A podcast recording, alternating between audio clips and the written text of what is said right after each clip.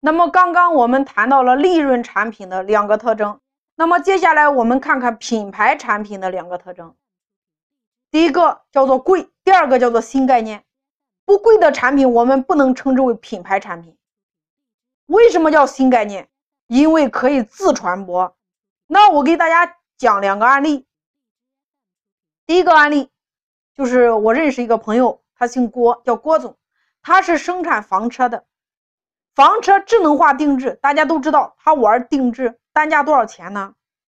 他说，在我们整个河南省最贵的一个单是三百万，就是房车的智能化表现在一键启动，只要一上车，所有的都是自动化系统，各种电器，包括房车的延伸，一个小型车扩展开，直接是两室到三室。首先提升了空间，这是他平常主打的。利润产品，那么它的品牌产品如何来做呢？如何能够让它成为当地的老大？那就是除了你设计流量产品和利润产品之外，你还需要有一个响当当的品牌产品。于是呢，我们设计出来一个价值八千八百万的品牌产品，放在他的店里面做镇店之宝。各位不得了。你会发现，当我们这样做的时候，来自整个河南省的很有钱的这些人，到郑州都会愿意到他店里去参观一下，看一看这个价值八千八百万的这个房车到底长什么样。于是呢，我们设计出来一款价值八千八百万的这款品牌产品，放在他的店里，叫做镇店之宝。所以呢，它就形成了一个自传播的属性。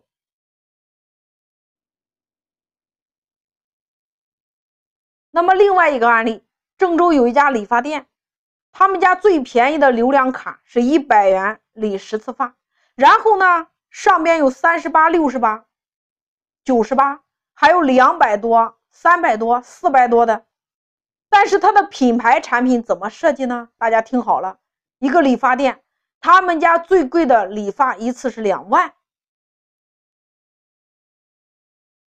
一个理发店理个头发充其量也就三十八，他怎么敢要两万呢？大家听好了，当他家的私人定制的价格做到两万的时候，你猜一猜他们家的普通理发师哪一个价位客户选的最多呢？以前就是六十八、九十八选的多。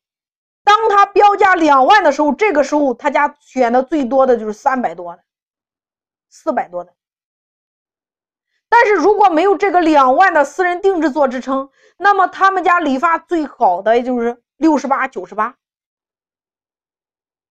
有了这个两万的价格，那么他们家的四百多成了主打，反而做的最多，这就是比价系统。那你猜一猜，有没有人愿意花两万块钱理个头发呢？答案是有，一定会有。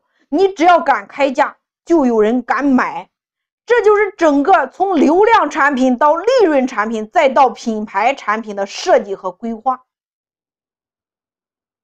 我们要做爆品来引流的话，一定有这三个层次：流量产品、利润产品和品牌产品。这就是我们去做商业模式和营销模式之前，我们必须要打通的一关，叫做产品设计和规划。如果没有这个产品设计和规划，你任何的营销方案都难以取得你想要的结果。所以，产品模型的设计和规划，就是为了让你的营销方案变得更加的容易。所以，你的营销策略和你的商业模式之所以没有取得结果，就是因为你的这个比价系统不完善，所以才导致你的营销和渠道拓展的时候处处受阻。所以，首先我们要做的是，大家听好了，无论你跟哪一个老师学习，你首先要做的第一件事情就是梳理你的产品模型，也就是我给大家讲的第一个，拿什么来圈人；第二个，拿什么来盈利；第三个，拿什么来镇店。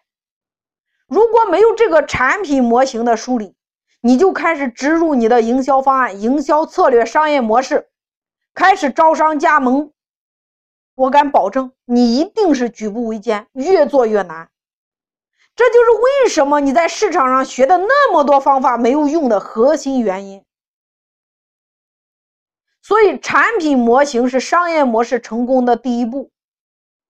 而在产品模型之前，就是你对用户的了解和洞察。